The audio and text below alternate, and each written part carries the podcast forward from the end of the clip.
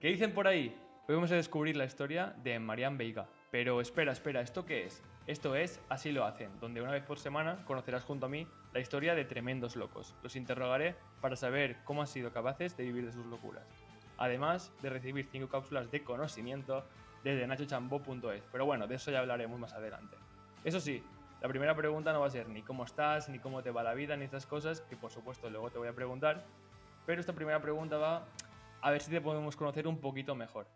Y yo creo que a través de la lectura conocemos a la gente. Así que, Mariam, ¿cuál ha sido tu última lectura? Pues la última lectura, que no es el último libro que he comprado, pero la última lectura es... ¡Flipo! Es un... No voy a decir clásico, pero es un libro muy vendido que yo todavía no había leído y que es uno de los que tengo ahora mismo encima de la mesa. Pero en realidad tengo muchos libros encima de la mesa porque leo mm, varios a la vez. Pero vamos, el último, último, este. Me parece increíble las personas que leéis más de un libro a la vez. No he sido capaz todavía.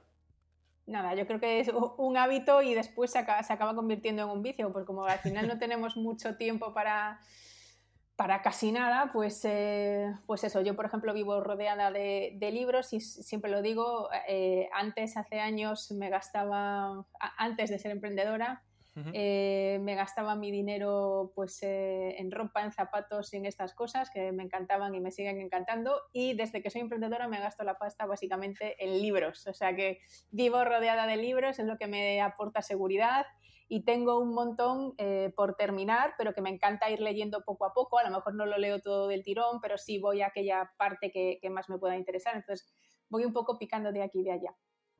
Perfecto. Ahora pasa una cosa, y es que cuando has dicho el título del libro, se ha escuchado un pitido. ¿Y esto por qué?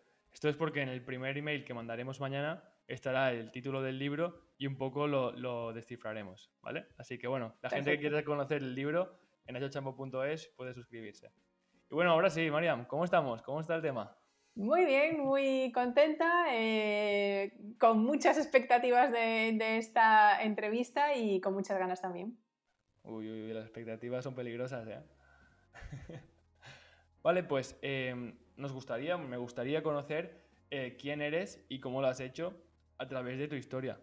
Así que cuando quieras, cuéntanos un poquito en qué momento empieza a, fraguarse este, este gran proyecto, que al final yo, no entiendo, entiendo proyecto como, todo lo que has hecho, al final, ¿quién es Marian Vega? Cuando quieras. Vale, pues yo creo que ahí nos tenemos que, remontar em, unos pocos de años atrás. Eh, yo ya soy una señora muy, muy, muy, muy, muy, muy mayor. Es una exagerada. y eh, bueno, yo creo que mi historia se, entiende eh, por quiénes son mis padres también. Mis padres son, voy a decir, dos emprendedores, pero esto, esto suena muy cool y voy a decir eh, la realidad, que son dos autónomos de toda la vida, ¿no? Pues como lo soy yo también. y mis padres siempre se han dedicado a la hostelería. Siempre han tenido negocio de hostelería o restaurante o cafeterías o cosas de estas. Y, digo que mi historia se entiende entendiendo un poco quiénes son mis padres, porque mm, creo que su vocación de servicio, que en la hostelería pues está como muy marcado, ¿no?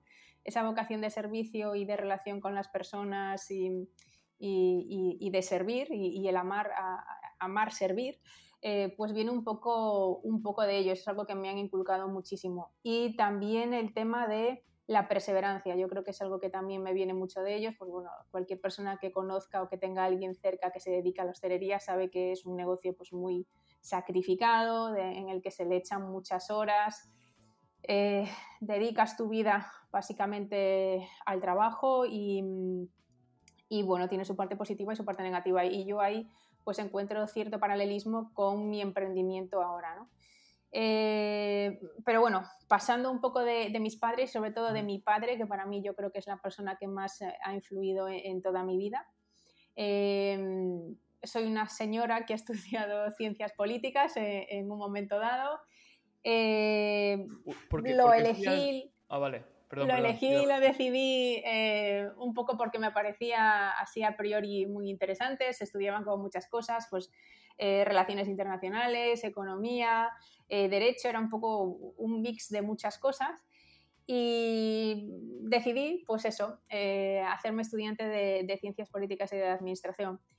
Eh, estuve de Erasmus, soy una señora que también ha estado de Erasmus por Suecia, algo que recomiendo a todo el mundo. ¿Suecia o el Erasmus?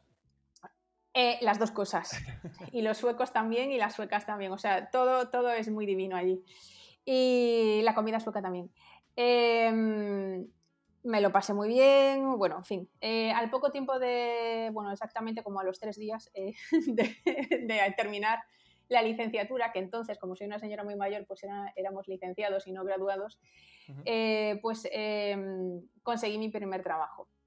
De ahí enseguida me metí en temas de opinión pública, em, análisis electoral y demás soy politóloga, pues bueno, me, tiraba a la política y de hecho he trabajado en política.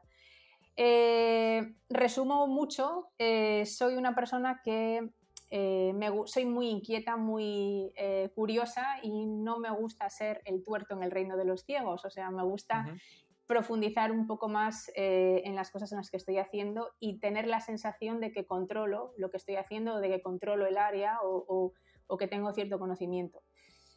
Em, después de estudiar ciencia política me hice un máster, así al final pues me hice cuatro en total, o sea, digo, para, digo, para, resumir porque si no se puede hacer esto muy largo, de distintas áreas. Bueno, al final eh, pasé de la ciencia política, pasé de dar clase en la universidad en ciencia política eh, y análisis electoral y tema de análisis de datos, a cuestiones de estadística aplicada, cuestiones de la matemática, es decir, cosas que parecen así a priori pues muy diversas o muy diferentes entre sí, pero que en realidad cuando lo explico pues tiene un poco más de, un poco más de, sentido y es lo, también lo que me ha ayudado a, al final conseguir un perfil bastante híbrido entre el mundo de la comunicación y el marketing y el mundo del análisis de datos, que es un poco lo que, lo que hago ahora. Yo desde hace tres años soy emprendedora, soy autónoma, la, forma cool de llamar al autónomo es decir, hola, soy emprendedor. Pues yo soy autónoma y emprendedora desde hace tres años. Soy mentora de emprendedores, es decir, les ayudo, sobre todo mentora de negocio, les ayudo a eh, desarrollar su negocio, ponerlo en marcha, darle forma a ese negocio, comunicarlo y que empiecen a vender esos servicios profesionales o infoproductos que van a lanzar al mercado. Pero también soy eh, consultora de marca personal, es decir, cualquier persona que quiera desarrollar, ya sea emprendedor o profesional por cuenta ajena, que quiera desarrollarse en el mundo, sobre todo online, de la comunicación y, darse visibilidad, bueno, pues eh, ahí tengo distintas soluciones para ellos. Durante, dime. Por, entender un poco, ¿cómo pasas ese impasse de ser profesora a, a querer ser emprendedora? Y dedicarse más al mundo de la comunicación. ¿Qué, qué pasa ahí? Bueno, ahí pasan muchos años y ya te dije que soy una señora muy mayor. bueno, a ver, quizá no tan tan mayor, lo que pasa es que mis años han sido muy bien aprovechados porque me han pasado muchas cosas, ¿no? He sido profesora de universidad eh, muy joven, mis alumnos tenían pues algunos dos años menos que yo, entonces era ahí un choque un poco raro, ¿no? Un rol un poco raro.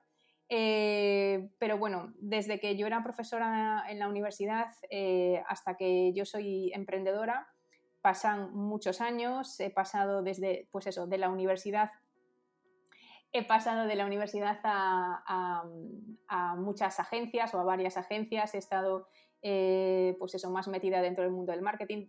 Cuando dejé la universidad, pues empecé a meterme dentro del mundo del análisis de producto, eh, el análisis de los caminos de compra de los consumidores, es decir, lo que afectaba o lo que incidía en un consumidor antes, durante y después de la compra, algo que, tiene en realidad bastante que ver con, el análisis del voto, de hecho se hace bastante así, por eso digo que hay cierto paralelismo y, cierta conexión. De ahí eh, me metí mucho en el mundo de los datos a un nivel bastante más profundo, descubrí la analítica digital y la analítica web, eh, ahí seguí profundizando también.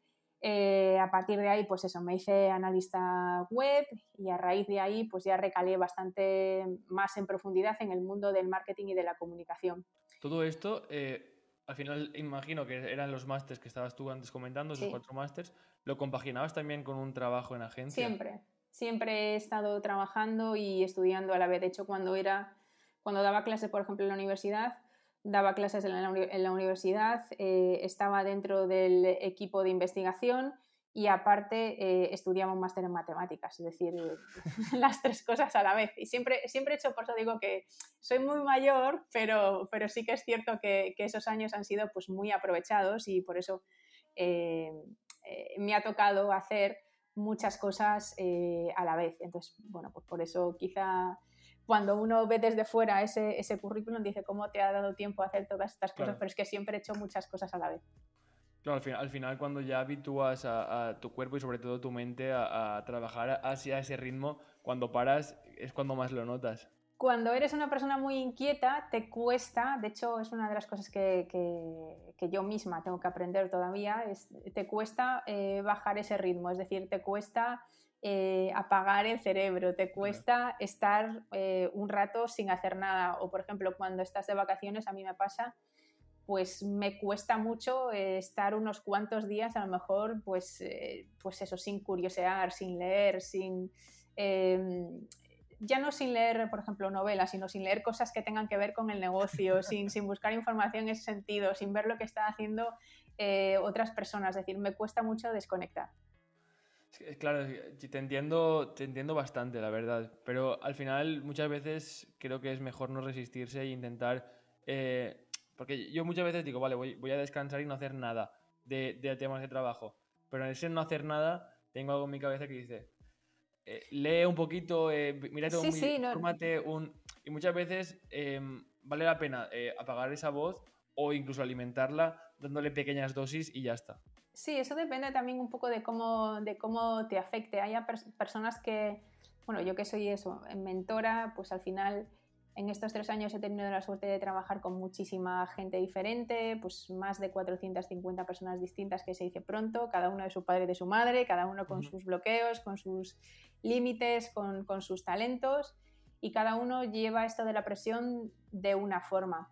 Yo, por ejemplo, lo llevo bien, quiero decir, mi, forma de, ser es vivir fuera de eso que la gente llama la zona de confort y me siento rara en la zona de confort. Entonces, no es algo que a mí me afecte demasiado a nivel eh, psicológico o a nivel de, que me sienta, pues eso, eh, pues eh, muy cansada de repente o, demás, sino que lo llevo bastante bien, disfruto ahí.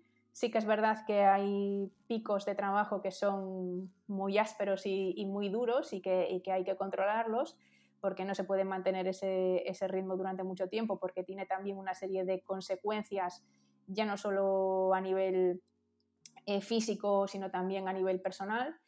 Eh, pero bueno, yo me encuentro cómoda en un ritmo alto de trabajo.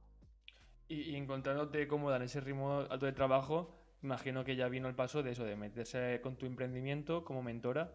Y claro, yo he visto, y aparte de mentora, también haces bastantes más cosas. Sí. ¿Puedes comentarnos un poco? ¿Cómo ha sido, cómo ha sido el, camino durante estos tres últimos años desde que empezaste hasta ahora? Bueno, pues a, ver, yo eh, era directora de marketing digital, lo he sido durante mucho tiempo, ya he dicho en agencias y en cliente también, en distintos sectores. Eh, esto me ha permitido también tener una visión bastante 360, voy a decir. No me gustan estas palabras que decimos los del marketing, pero vamos, eso. Una, una, visión así como un poco amplia de varios sectores a la vez y eso, y eso te da pues bastantes recursos. Pero ya digamos que en la última etapa eh, tenía ganas de probarme. Es decir, como decía antes, soy una persona bastante inquieta, entonces siempre también estoy buscando eh, el retarme a mí misma. No, no el querer ser eh, mejor que nadie, sino es más una cuestión, una carrera conmigo misma, ¿no? Entonces, pues bueno, eh, sentí que era el momento, que ya estaba, digamos, en un punto que no me sentía dentro de la empresa en la que estaba en ese momento, pues que no crecía más, es decir, estaba en una situación cómoda, pero repito, lo, de antes, para mí la situación cómoda es lo que me genera cierta incomodidad.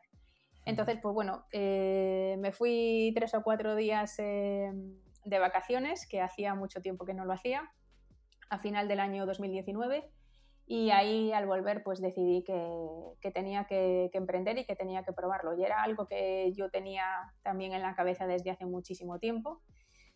Y fue ese momento. Entonces, eh, pues bueno, en febrero del año 20, pues fue cuando me presenté eh, al mundo diciendo que hola, soy Marian Veiga y soy emprendedora. Y dos o tres semanas después pues vino la fatal eh, pandemia eh, que nos dejó a todos en casa. Entonces te puedes imaginar el shock de decir, ostras, acabo de dejar mi trabajo como directora de marketing en la que estaba pues relativamente cómoda. Y eh, ahora pues resulta que estoy en casa aquí metida con un ordenador y ya está, y encima no puedo salir, no se sabe qué va a pasar, no sé si esto ha sido buena idea, si no ha sido buena idea o qué pero afortunadamente em, le eché muchas horas, como a casi todo, y, la cosa pues resultó bastante bien desde bastante pronto.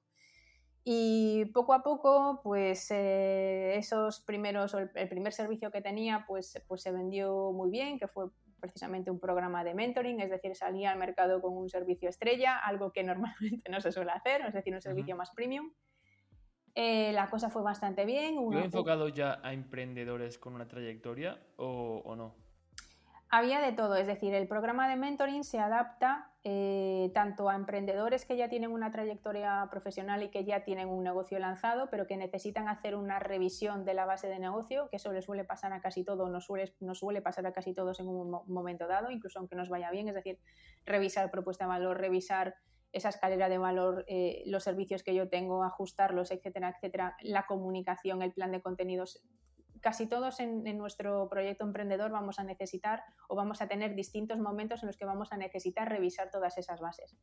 Entonces, eh, vale tanto para personas que ya están, digamos, como en un segundo momento, en un tercer momento, incluso en un momento de preescalada de ese negocio, hasta personas que están en una etapa, digamos, de diseño o incluso de lanzamiento, entre comillas, eh, de ese negocio. Eh, ya te digo, eh, se vendió muy bien, es algo que sigo vendiendo, sigue siendo mi servicio estrella tres años después. Al principio pues era solo a nivel individual o solo había modalidad individual, ahora también hay modalidad grupal, sigue funcionando fenomenal.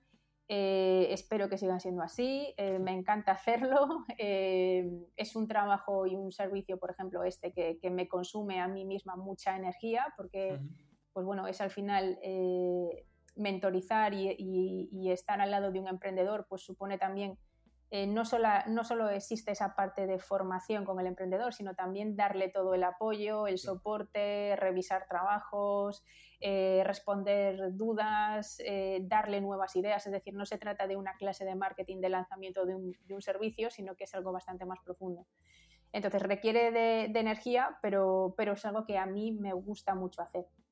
Pero aparte de todo esto de, ser mentora y, de pues eso, tener también servicios de, LinkedIn, que es algo que también vendo muchísimo, pues eh, soy speaker, eh, soy profe en escuelas de negocios. Eh, ayer mismo pues surgió, ayer no, que fue domingo, el lunes, o perdón, el viernes pasado surgió oportunidad, por ejemplo, en otra escuela de negocios, cada vez surgen más oportunidades de este tipo. Entonces, bueno, la formación también es algo que, me gusta particularmente. Ese rol que tenía de profesora en la universidad, pues es algo que, sigo manteniendo y que me gustaría exactamente seguir, manteniendo porque es algo que me gusta mucho. Y, claro, a mí me gustaría entender un poco, eh, empiezas como, como emprendedora, mm. llevas también un bagaje en el mundo del marketing muy grande, al final vienes de ser directora de marketing en una mm. empresa. Eh, ¿cómo, ¿cómo, pasas de, de ser emprendedora que ofreces ese servicio estrella? A empezar a dar formaciones en escuelas de negocio. Imagino que también em, al final cuando, cuando mentorizas a alguien muchas veces también es como una pequeña formación hecha medida para esa persona. Luego igual también vendes formaciones y luego ya viene el paso de que te contacta una, una empresa o una institución. Por entender un poco cómo ha sido el... sí, es, es, un, es, un, camino bastante natural. Yo creo que todas las personas eh, o todos los emprendedores que vendemos servicios profesionales o, infoproductos o cursos, tenemos un rol de speaker ahí eh, escondido o no tan escondido, al que tenemos que también desarrollar o que seguramente nos gustaría desarrollar eh, en algún momento. Eh, todo viene de una forma, pues, como digo, muy natural y, muy a consecuencia de compartir contenido. Cuando, y esto tiene todo que ver con la marca personal, que al final es, mi expertise. ¿no?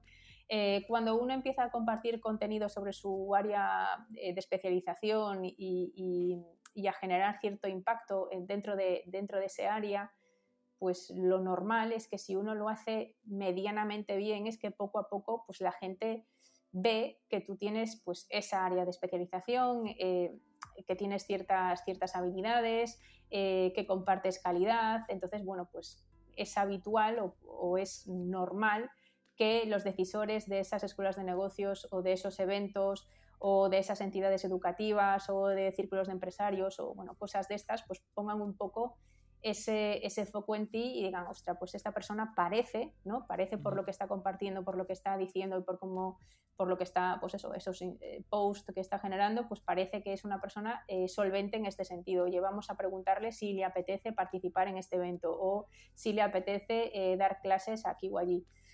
Y una cosa también te lleva a la otra. Después también los contactos también te llevan, es decir, pues eh, la propia marca personal o saber gestionar la marca personal, también otra de las cosas positivas es que al final te da eh, contactos muy valiosos, contactos que en un momento dado también puedan hablar de ti y decir, ostra, pues yo conozco precisamente a una persona que controla de este tema, ¿por qué no la traemos o por qué no la llamamos? Entonces, esto, esto funciona, el tema de, la marca personal no es algo, no es una invención, es algo que ya existe desde hace mucho tiempo, lo que pasa que ahora hablamos muchísimo de, ello y, se trata de, darle comunicación y visibilidad a lo que sabemos hacer y las consecuencias de todo eso es que pasen todas estas cosas buenas. En, nada, en muy poco tiempo acabas de decir tres palabras que me parecen claves ya de esta charla de a nivel de marca personal, comunicarla y contactos. Y de hecho creo que es como el camino, como tú bien dices, cuando nacemos ya tenemos esa marca personal cuando somos pequeños y muchas veces creo que intentamos hasta incluso huir de ella, porque para mí la marca personal es lo que te hace diferente. Sí, sí, totalmente. Cuando eres pequeño quieres encajar en todo, tal, entonces empiezas a limar esas aristas que igual son positivas para ti. Yo en este caso me veo muy reflejado en lo que estabas contando, porque también de vender los servicios, empezar a publicar, empezar vamos a decir lo que trabajar la marca personal entre muchas comillas, porque es lo que estamos comentando, pero me ha llevado a dar una formación el ayuntamiento de mi pueblo. Eh, también la semana pasada fui a la Politécnica a dar una formación. Y es lo que tú dices, eh, yo soy el mismo que era antes, lo único que empiezo a comunicar y eso hace que empiece a tener más contactos o la gente sepa quién soy o qué hago. La comunicación es, es fundamental y justamente es además... Eh, la piedra angular de todo, es decir, al final, eh, si sabes comunicar, eh, llegarán las ventas, pero si no sabes comunicar, nunca van a llegar esas ventas. Y hay que aprender a comunicar tanto en el 1N, es decir, a muchas personas, como en el 1-1. Y después también ser lo suficientemente hábil como para aprovechar las oportunidades en el sentido de que no, no mm, eh, eh, desperdiciar cosas que puedan surgir en el sentido de que, pues bueno, pues imagínate, pues tú y yo ahora mismo, oye, pues María, vamos a hacer una entrevista, vale, estupendo. Pues seguramente me escuchará alguien que a lo mejor le pueda interesar lo que yo hago y en algún momento pues alguien se pondrá en contacto conmigo, alguien al que a lo mejor yo no hubiera llegado de otra forma, pues porque a lo mejor no me sigue en redes o porque no tiene ni idea ni de que yo existo. Pero hay muchísimas formas eh, de llegar a la gente. Entonces, debemos también estar en una posición de apertura eh, para, bueno, pues para lo que decían también un poco al principio, tener esa vocación de servicio, eh, comunicar y, bueno, ponerte al servicio de, otras personas con lo que tú sabes hacer.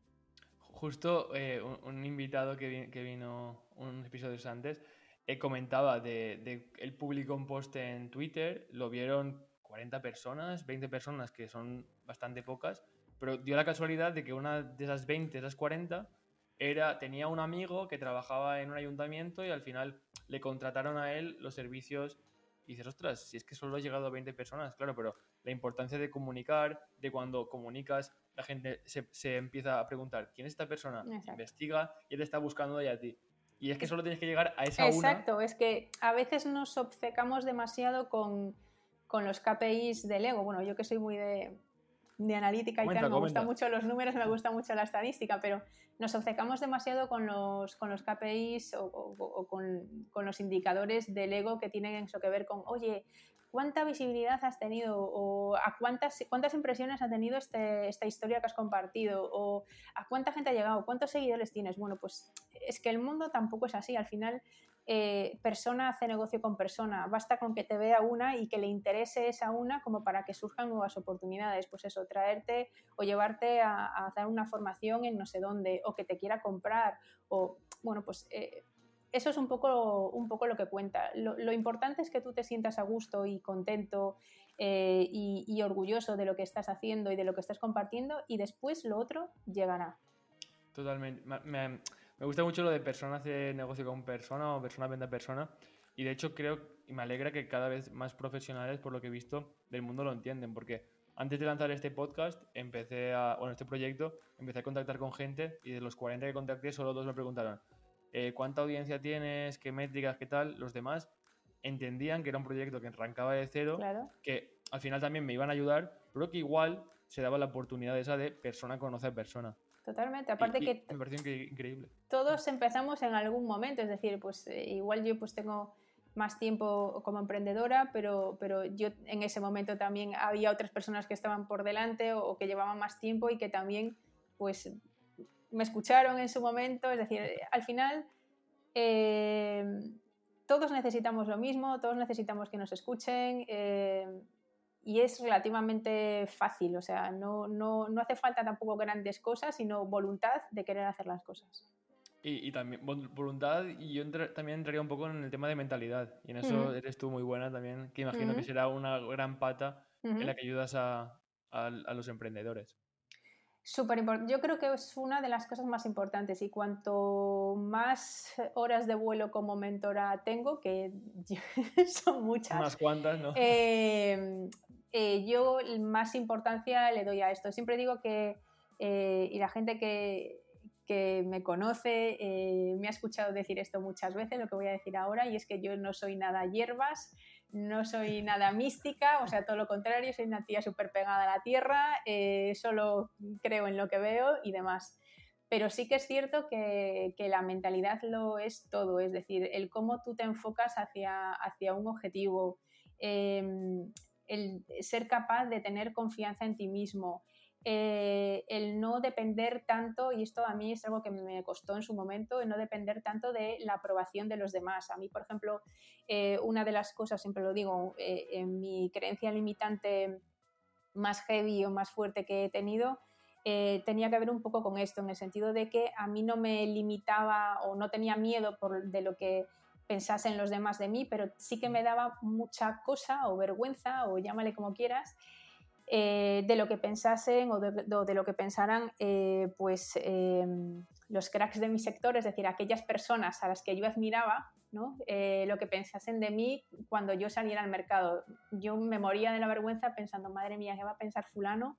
Cuando me vea, me va a ver una impostora, en plan, ¿quién es esta? ¿Por qué está hablando ahora de estas cosas si no tiene ni idea? Yo siempre pensaba eso, ¿no? No me fijaba en el resto o en personas que a lo mejor pues, eh, tenían menos conocimiento que yo o en clientes o en potenciales clientes, sino me imaginaba eh, o tenía mucho miedo de la reacción que pudieran tener eh, pues eso, mis propios referentes de mí, si es que en algún momento se daban cuenta de que yo existía, ¿no?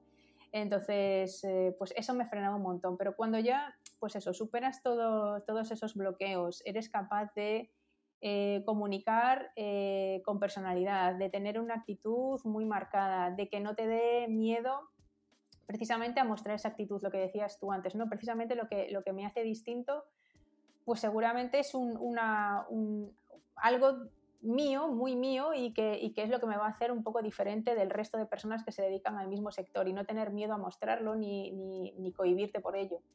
Entonces, una vez que superas todo eso, eh, el tener esa que, confianza... Que no es poco, que no es poco.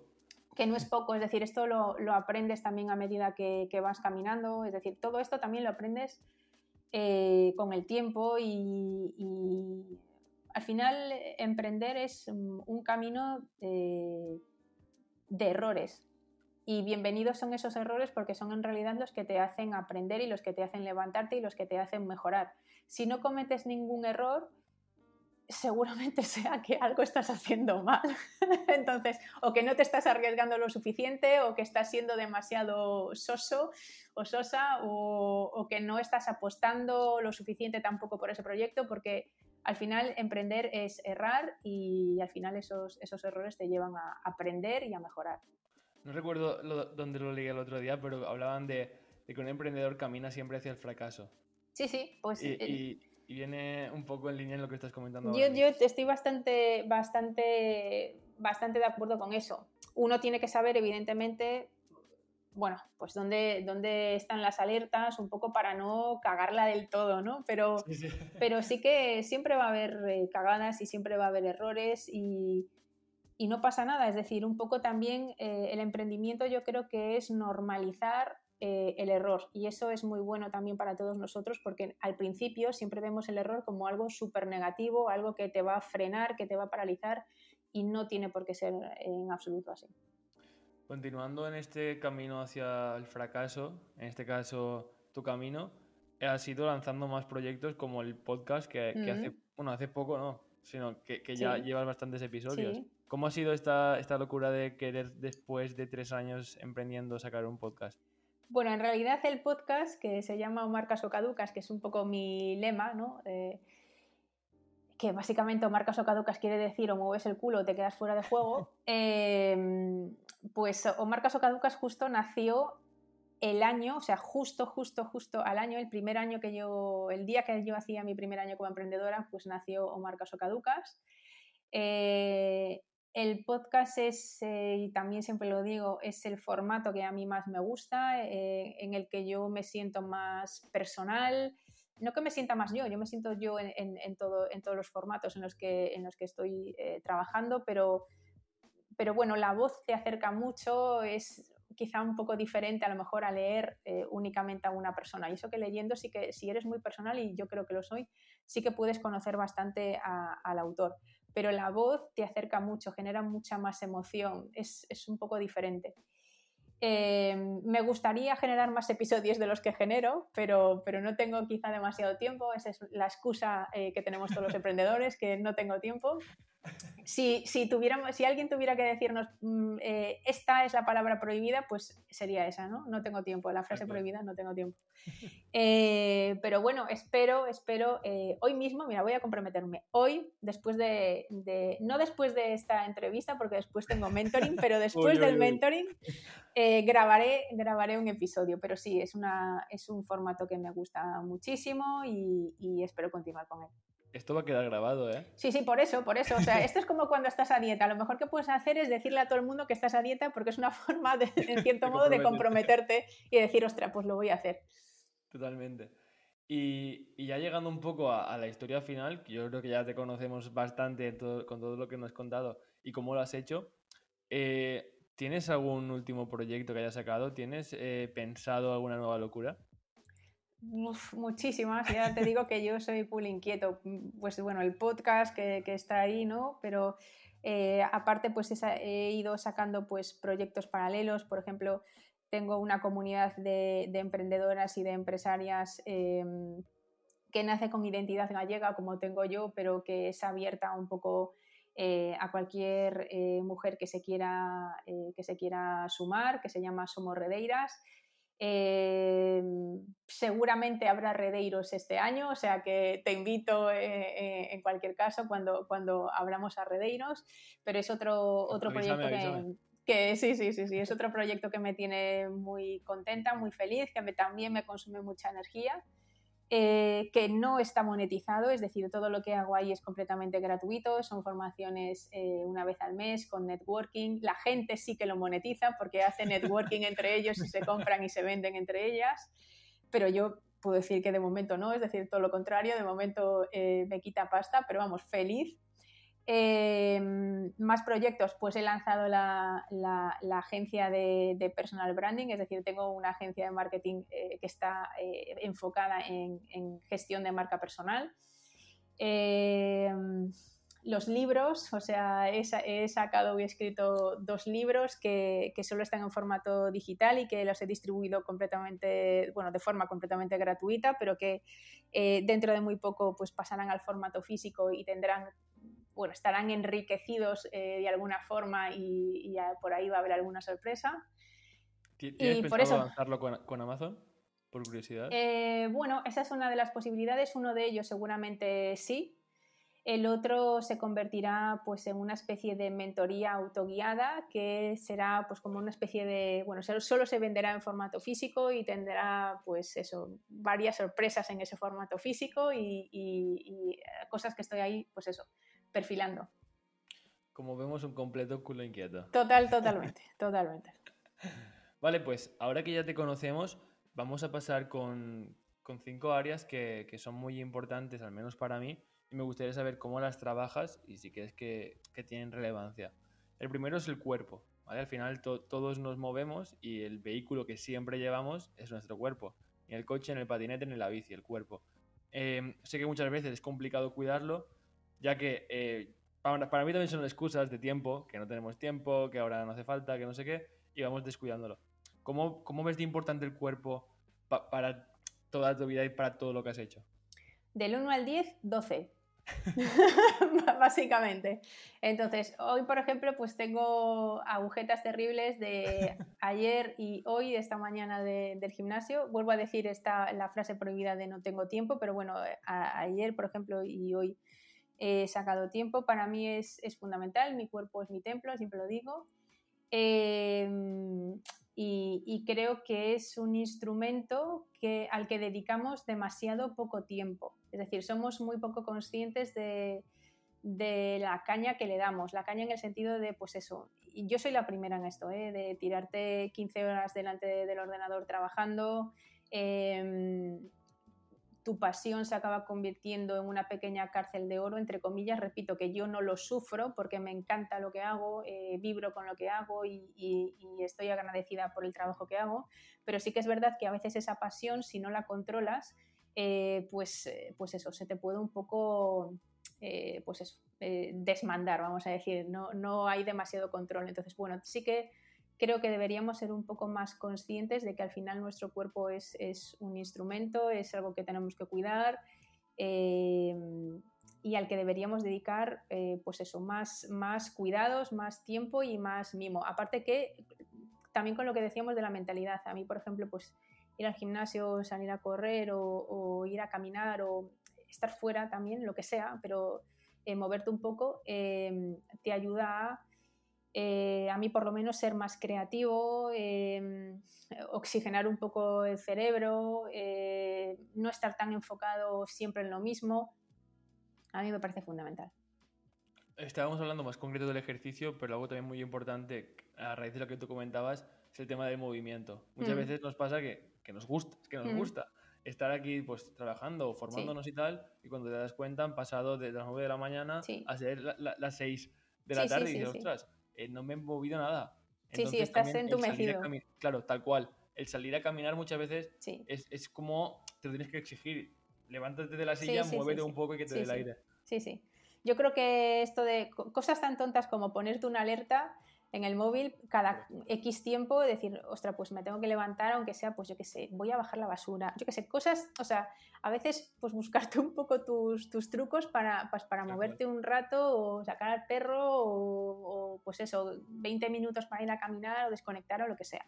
Justo eh, hablábamos en el episodio de David Carrasco que, que él no sabía muy bien cómo, cómo ponerse en movimiento, porque al final la excusa siempre está ahí, y lo que, lo que ha hecho, la última locura que se le ha ocurrido es comprarse un bueno, adoptar un perro. Sí. Que, quería tener un perro como mascota y tal, pero nos contaba que también le venía muy bien la excusa de como tengo que pasar al perro, me tengo que obligar. Totalmente. Yo, por ejemplo, yo tengo perro, eh, mi perro se llama Ultra, también quien me conoce conoce a Ultra. Em, pues eh, Ultra es hijo de padres separados, entonces está 15 días con el papá y 15 días con la mamá. Y entonces eh, los 15 días que me toca a mí, pues lo noto muchísimo porque son los 15 días que más bajo a la calle porque eso, estoy obligada a bajarle, moverle, etcétera, etcétera. Es decir, ya no solo el tiempo que tenga que salir yo de casa, sino el tiempo que le tengo que dedicar a él. O sea que tener un perro, aparte de todas las maravillas eh, que, te, que, te, da el tener eh, pues a un peludo cerca, que son todas y más, pues también una de ellas es que te obliga a moverte muchísimo más. Una buena excusa. Mucho. vale, pasando al siguiente, que ya lo has comentado un poco por encima, es el tema de mente y emociones. Eh, creo que, bueno, creo no, ahora ya sé que, ser emprendedor o ser autónomo o freelance o como se le quiera llamar, es una montaña rusa de miedos, alegrías. Y, cuando no tienes la mente muy bien estructurada o no te dejas tiempo para pensar, puede, matarte. Sí, em, la gestión emocional también es algo que vas aprendiendo con el tiempo. Al principio quizá no le das em, esa importancia porque, bueno, pues eso, al principio pues como todos, a todos nos pasa, pues la ilusión, tienes una ilusión tremenda, eh, puedes absolutamente con todo, em, eh, te tiras 15 horas currando y no pasa nada. Eh, pero bueno, después te das cuenta de que existen más cosas en la vida, que no solo es el trabajo y que tu pasión está muy bien, pero que hay otras pasiones que también tienes que seguir alimentando y que, y que tienes que, a las que tienes que dar también rienda y, que tienes que, pues, que disfrutar. Em, y después también hay que tener muy en cuenta, yo por ejemplo, en mi caso, a veces hablo también de esto, de que el coste de, gestionar clientes eh, emocional también es muy alto. Es decir, eh, antes también lo decías tú, eh, un mentoring, por ejemplo, es muy mm, exigente en el sentido de que ya no solo hay esa pequeña parte en la que tú vuelcas tu conocimiento en otra persona, sino que también la acompañas, acabas siendo pues una referencia para esa persona y también muchas veces, eh, entre comillas, paño de lágrimas, es decir, esa persona vuelca en ti em, esos bloqueos que tienes, sus miedos, y entonces pues eh, tú, con toda tu buena intención, pues intentas empoderarle, intentas que vaya adelante, eh, que reconecte muchas veces con su proyecto, muchas veces durante el mentoring la gente pues a veces se viene un poco abajo, tiene ciertas inseguridades, en fin, tienes ahí que hacer un pequeño soporte que consume tu propia energía y es como una persona, dos, tres, cuatro, cinco, seis, pues mira, hasta casi 500 personas. Entonces, esto también tú de algún modo tienes que blindarte emocionalmente para que no acabe teniendo un coste eh, demasiado elevado para ti. Es decir, aprender a gestionar las emociones y, y, cómo también las compartes con otros también es importante. Yo en ese aspecto me, he dado cuenta de, de, la empatía que tenemos los seres humanos porque cuando hablas con una persona, al final, cuando ofreces un servicio, en este caso de mm. mentoring o, en el mío, cuando hablas con un cliente, eh, aunque sea, eh, cambia esto, hazme no sé qué, se nota que o está triste, o tiene miedo, o está preocupado, o está muy contento.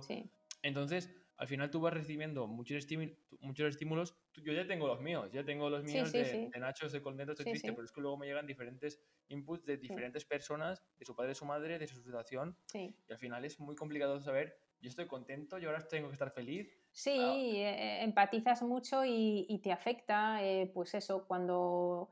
Eh, y a veces es muy complicado, es decir, hay personas, pues, pues eso, imagínate, personas que de repente se encuentran un poco atascados o atascadas y, no saben muy bien cómo salir, pues tienes que mm, intentas apoyarles, pero, pero ese, apoyo también te consume energía, es decir, o sea, te demanda eh, mucha energía, entonces cuando se apaga la cámara tú también tienes, te quedas un poco con, esa energía que le has dado, es decir, que, te ha consumido, y, pero al mismo tiempo tú tienes tus propios problemas, pero también te llevas los problemas del otro después, entonces, bueno, pues eh, eh, la formación es muy demandante también, es decir, te exige estar muy a tope todo el rato, porque también es lo que, lo que los alumnos se merecen. Es decir, intentas em, darlo todo todo el tiempo y a veces no es posible. Es decir, eh, es, es, em, es muy demandante eso de, energía y, y, de también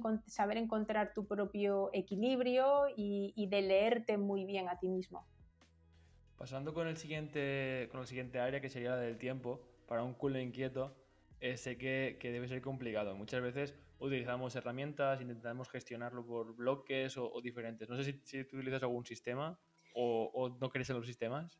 No creo en los sistemas. Es decir, yo ahí soy un poco libre y, y voy, voy a decir fluyendo. Esta no es una palabra mía que yo diga porque ya digo que no soy nada hierbas, pero, pero me voy ahí como autogestionando. Eh, siempre, por ejemplo, este igual es una cosa que, no le funciona a mucha gente, pero yo, por ejemplo, vivo rodeada, aparte de libros, de libretas. Entonces, eh, tengo libretas y cosas eh, o sitios en los que apuntar cosas en todas partes. En el bolso tengo dos o tres. Eh, siempre tengo como una especie como de agenda, que no es una agenda en la que voy apuntando siempre lo mismo. Además, siempre son las mismas, negras totalmente, con las tapas, las hojas blancas. O sea, siempre soy como muy maniática en eso.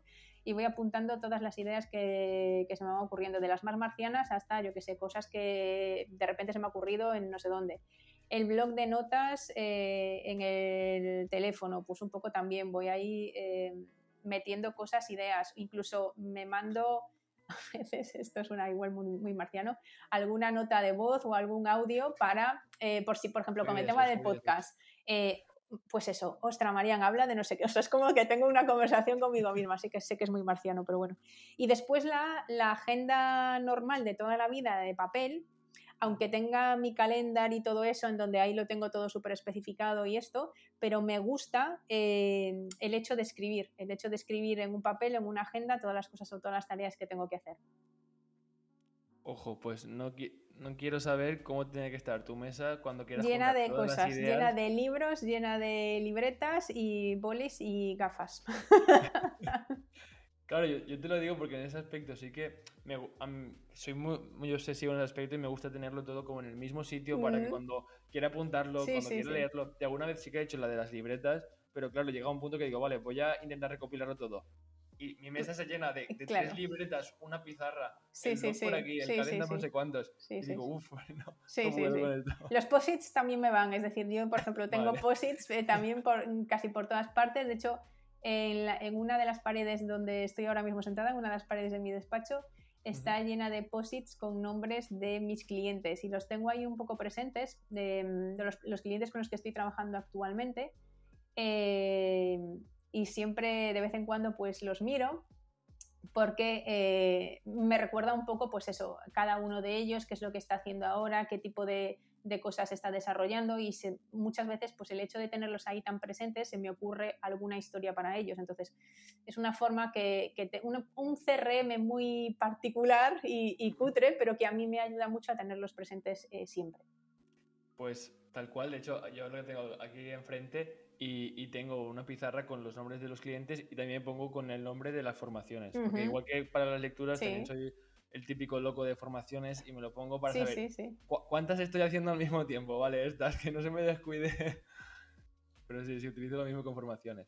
Pasando también con el, con el siguiente área, que al final recopila un poco el tema del tiempo, mente y, demás, es el tema de relaciones. Ya que muchas veces vamos escaso de tiempo, eh, en la mente tenemos el trabajo, pero también tenemos esa persona con la que queríamos hablar o esa, esa reunión de amigos a la que no hemos podido ir porque, porque nosotros eh, creemos que tenemos otra prioridad.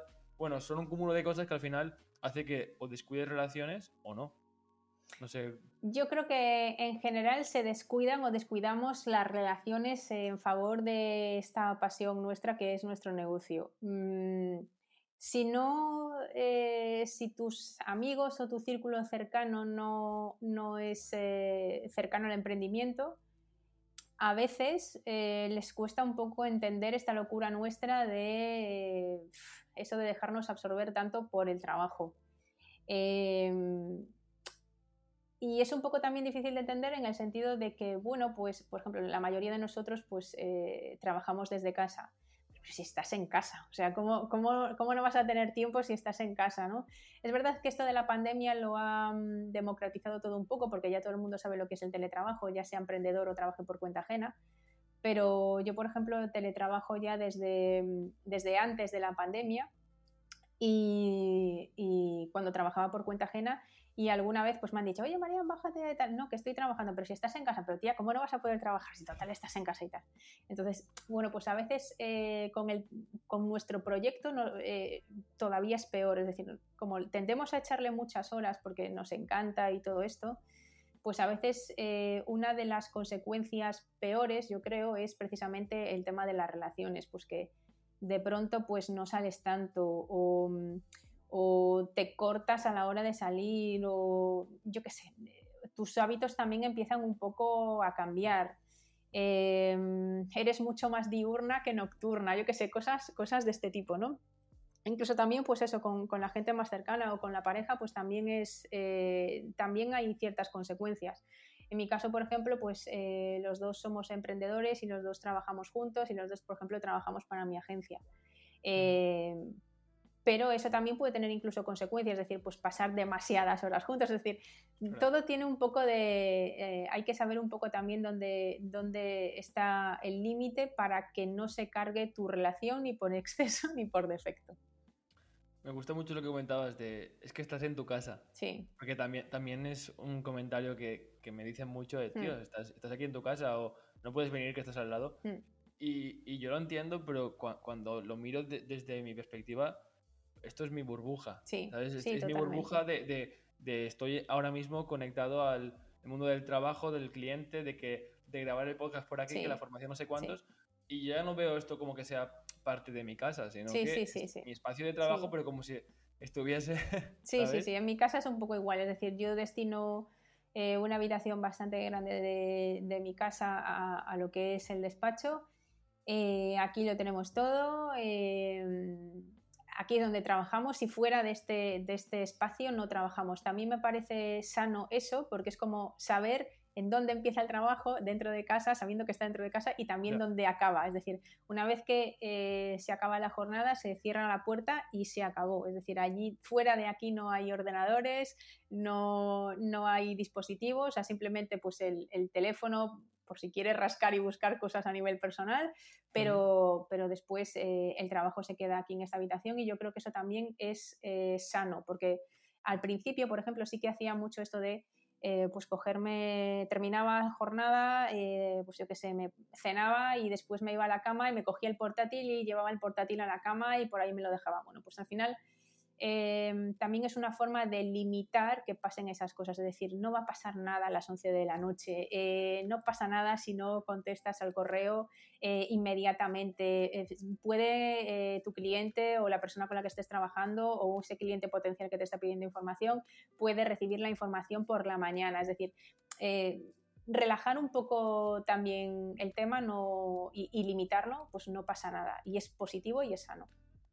Yo eso todavía estoy en proceso de, mm. enseñarme. Y lo veo casi como parte de, higiene. Sí, totalmente. esto es parte de la higiene, de decir, ahora desconecto de esto, no lo toco, eh, este tiempo es para esto. Y, pero si siendo sincero, todavía estoy, en, ese proceso. Mm. Y ya pasando a la última área, que, que, a mí personalmente también me gusta mucho, es el tema del dinero. Y yo al final veo el dinero como un medio para hacer cosas y, creo que es muy importante. Así lo veo. Y me gustaría saber cómo entiendes tú el dinero, si te marcas objetivos con, este y demás. Es una, el tema del dinero es un, es un tema que a la gente, del, que a la gente le cuesta hablar. Eh, yo voy a ser así como muy sincera, nunca he ganado tanta pasta como ahora y también voy a decir con la misma sinceridad que nunca le he dado menos importancia al dinero como ahora. Es decir, eh, y con total y absoluta transparencia.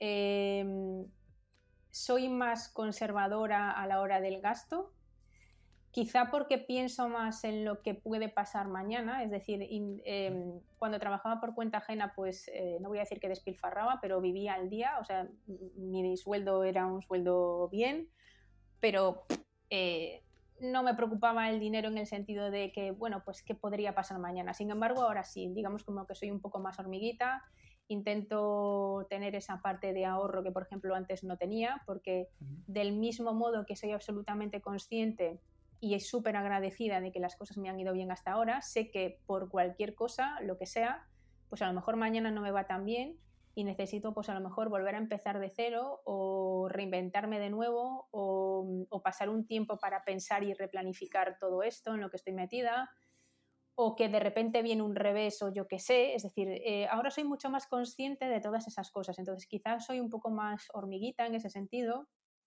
Eh, y, quizá, voy a decir así, que no disfruto tanto del dinero que tengo ahora.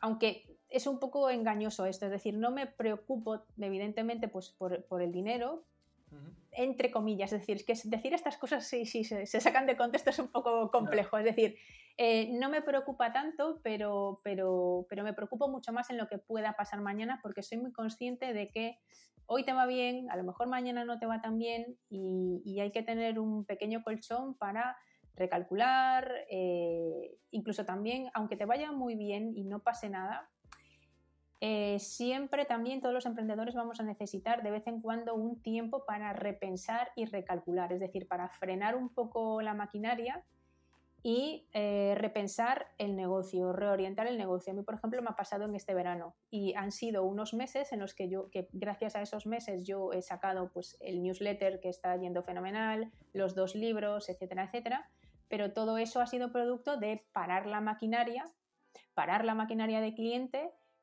y eso, reenfocarme, repensar, eh, darle una vuelta de tuerca absolutamente todo. Esos son unos meses en los que tú no solo no ingresas, sino que continúas gastando porque tienes que seguir pagando tus cosas, etc. Tus pagas, X herramientas, aparte de los autónomos que casi es lo de menos, aunque vaya follón lo que nos están haciendo, pero eh, después eso, tienes un montón de historias que, pagas cada mes, etcétera, etcétera. Entonces, eh, gente la que delegas de X tareas, eh, entonces, todo eso sigue restando.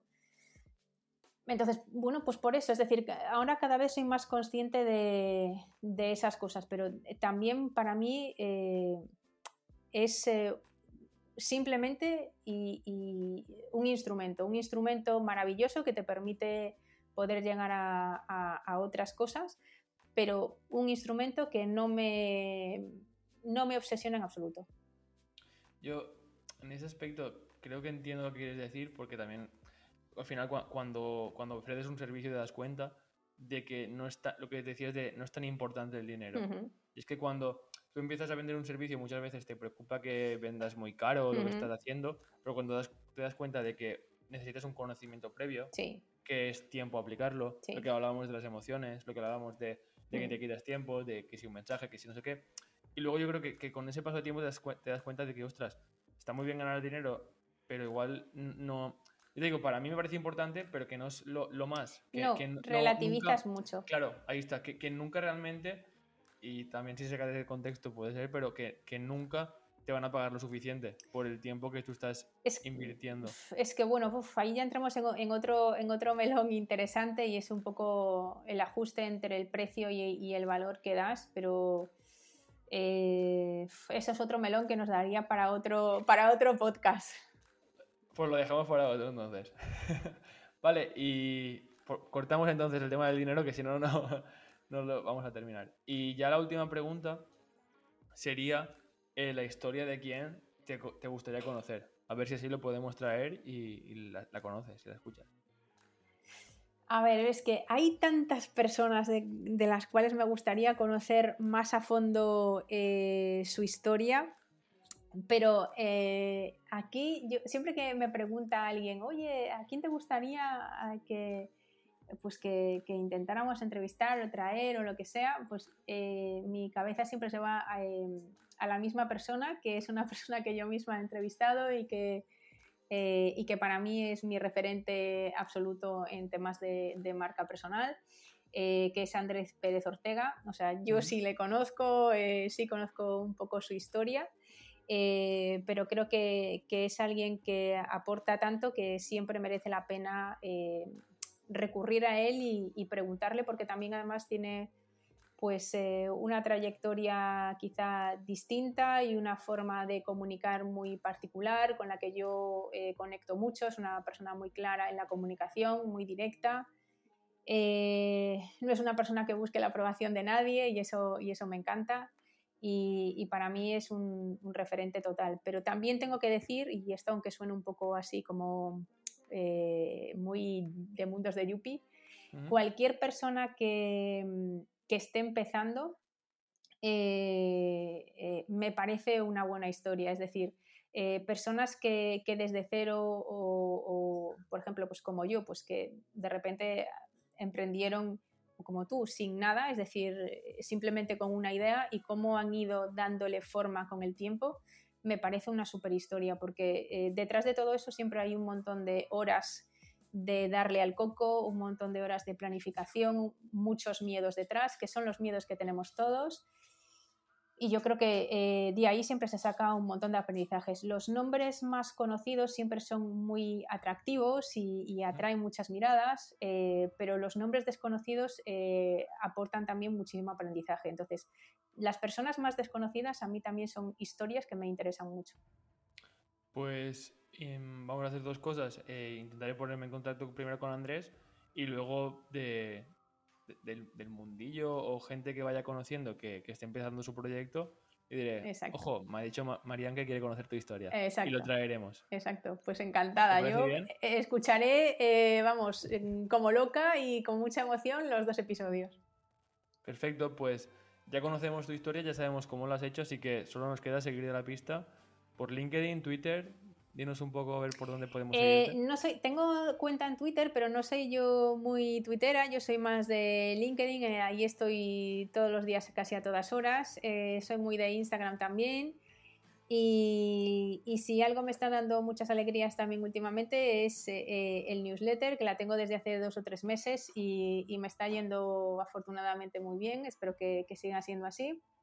Y ahí son los sitios eh, tanto eh, en, LinkedIn como en Instagram, como en el newsletter o, también en, la página web marianveiga.com. Ahí es donde todo el mundo me puede encontrar y puede conectar conmigo. Y si alguien me dice, oye Marian, que te he escuchado eh, con Nacho y tal igual, pues yo encantada de la vida y feliz. Díselo, díselo. Eso, eso. Directamente en la newsletter, de cabeza a todos. Eso es que además pues la gente es verdad, que la gente se lleva, que esto yo nunca lo digo, o sea, la gente se, lleva, se lleva un libro, un pedazo de libro, que va a estar, o sea, que lo voy a retirar dentro de poco, o sea, que mm, mejor que apuren, y, y una, una, masterclass y un audio, o sea, muy guay. Y todos los días ahí hablo de cositas, de venta, de, de marca personal y, y, de monetización de marca personal. Pues entonces todo es de cabeza ya a marianvega.com. Muy bien. Y ahí podéis entrar a la newsletter. Muy bien. Pues nos despedimos, que, sé que tienes ahora lío. Sí. Con lo inquieto. Sí. Así que, que cerramos ya por aquí. Muchísimas gracias, Marian. Un besazo, encantada y muchísimas gracias a ti.